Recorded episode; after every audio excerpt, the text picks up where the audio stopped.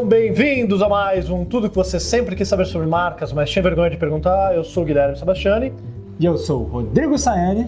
E nós estamos aqui com o Rodrigo para gravar uma série de quatro vídeos. Rodrigo, que é um dos designers, um dos sócios da Plau lá no Rio de Janeiro. Fala um pouquinho da Plau para quem não te conhece, já conhecer um pouco mais do trabalho de vocês. Perfeito. A Plau é um estúdio de type design e branding é, e a gente trabalha para traduzir visualmente é, e tipograficamente os propósitos e estratégias das marcas para os nossos clientes. E tem um trabalho tipográfico fantástico, além do trabalho de type design. Quando falo trabalho tipográfico, entra aí o trabalho de lettering para as marcas, que eles são muito bons. O trabalho de criação de fontes, inclusive o trabalho mais recente, famoso, mais recente, né, por ser mais recente e famoso, foi justamente toda a parte tipográfica, toda, toda a nova família de fontes tipográficas para Globo. Então, projeto para quem viu aí, foi esse cara, os sócios, a equipe dele que fez, entendeu? E o mais legal, uma equipe pequena fazendo um trabalho fantástico para a Globo, que é o que a gente sempre fala. Para fazer um trabalho bom, você não precisa de uma equipe grande, até porque você não consegue gerenciar para criar uma fonte, vamos envolver 20 pessoas. Não dá. Para criar uma marca também não. Então, Verdade. são sempre poucas pessoas. E hoje a gente vai responder uma série de quatro perguntas, cada vídeo vai ter uma. Né? E a gente está aqui justamente com o Rodrigo, porque amanhã aqui em São Paulo para quem esteja vendo na live amanhã, para quem vê o vídeo gravado já foi, perdeu o Playboy, né? A gente vai ter o curso é, Identitype com Rodrigo Sayani, falando justamente sobre como trabalhar os arquétipos no design de identidades visuais, em especial do logotipo do lettering ali da marca. E a primeira pergunta é uma pergunta internacional, olha só, eu vou ler em português, apesar da pergunta estar tá aqui em espanhol Olá. em Portugal, do Cristiano Cardoso, do Paraguai, né?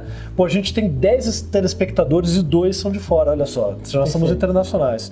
E ele fala: Olá, eu gostaria de saber se a gente pode usar arquétipos para influenciar os hábitos das massas e qual seria o caminho para identificar o arquétipo dominante numa marca e qual seria o símbolo que eu devo colocar como ícone desse programa de identidade. Ele deixou até aqui o telefone, não vou te ligar porque ligação internacional está muito caro, Cristian, mas vamos lá. Como é que a gente pode a gente pode utilizar arquétipos para influenciar o público de uma marca e como identificar um arquétipo dominante?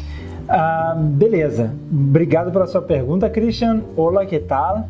E a, a resposta é sempre muito mais complexa do que a pergunta, né? Uh, parece simples você conseguir fazer, uh, dominar o, os hábitos de uma massa, né? Eu acho que você tem que ter um estudo mais profundo do que, que, essa, do que, que essa massa, quem é essa massa, uhum. é, porque geralmente quando você tenta fazer tudo para todo mundo, né? É a velha máxima, você não faz nada para ninguém. ninguém. Então, pelo menos você nichar dessa grande massa, você tentar nichar é, personas, né? Que eles uhum. geralmente é, falam.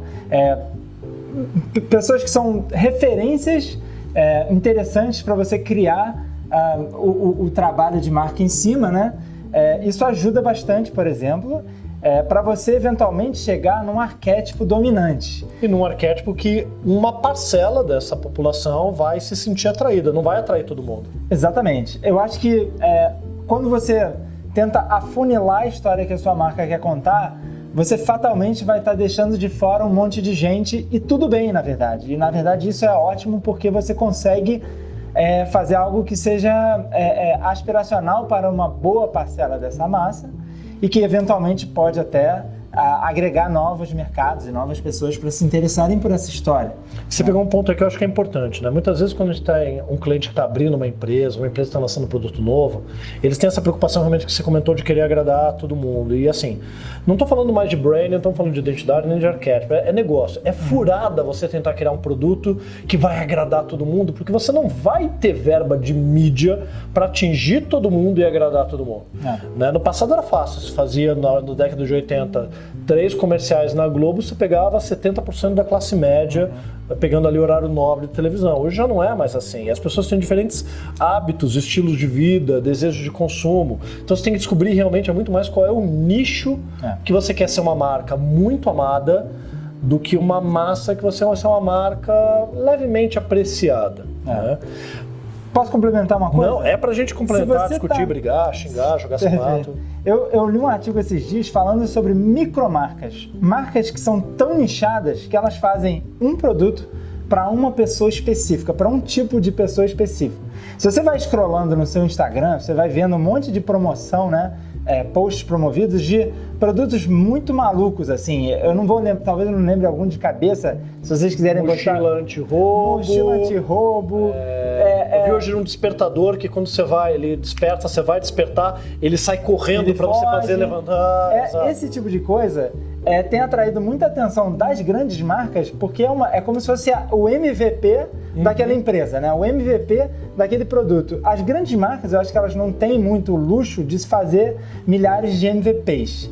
Mas elas estão tentando cada vez mais usar o modelo de startup uhum. para fazer também novos produtos que atendam a um nicho específico de mercado. Isso eu acho muito interessante pensar que mesmo as grandes marcas estão pensando pequeno. Uhum. Pensando pequeno no bom sentido.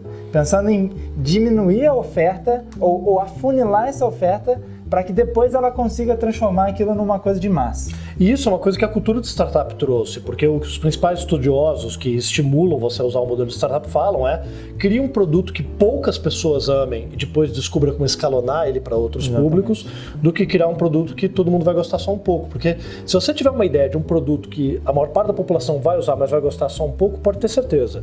O Google vai adorar roubar a tua ideia e lançar na semana que vem algo que tenha essa mesma abrangência ou uma outra marca. O Google é só um exemplo. Agora, o que, que eu quero pegar aqui? Quando você vem assim de manipular as massas, talvez você tenha lido o livro da Margaret Mark, Carol Pearson, que é o principal que a gente utiliza quando fala de arquétipos, que talvez tenha sido o precursor de levar uma discussão de arquétipos para o mundo do branding. Não é um precursor em termos de estudos de arquétipos, mas no mundo do branding.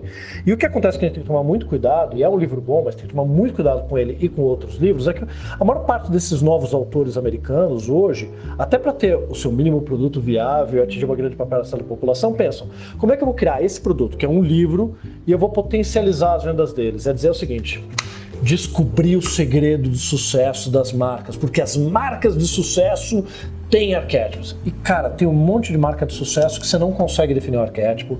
Eu ou pego... que variam um arquétipo, ou, variam, usam, ou que usam mais de um, e parte de outro. É. Ou que não tem um arquétipo talvez tão claramente 100% decidido. Eu uso muito a Apple, por quê? É porque a Apple, na minha visão, e é o que está no livro da Margaret Mark, coloca como fora da lei. Mas tem gente hoje que fala, puxa, a Apple não é mais o fora da lei, é o criador. Tem outro que é. fala, cara, a Apple não é o criador, é o prestativo, é o cara comum, é o mago.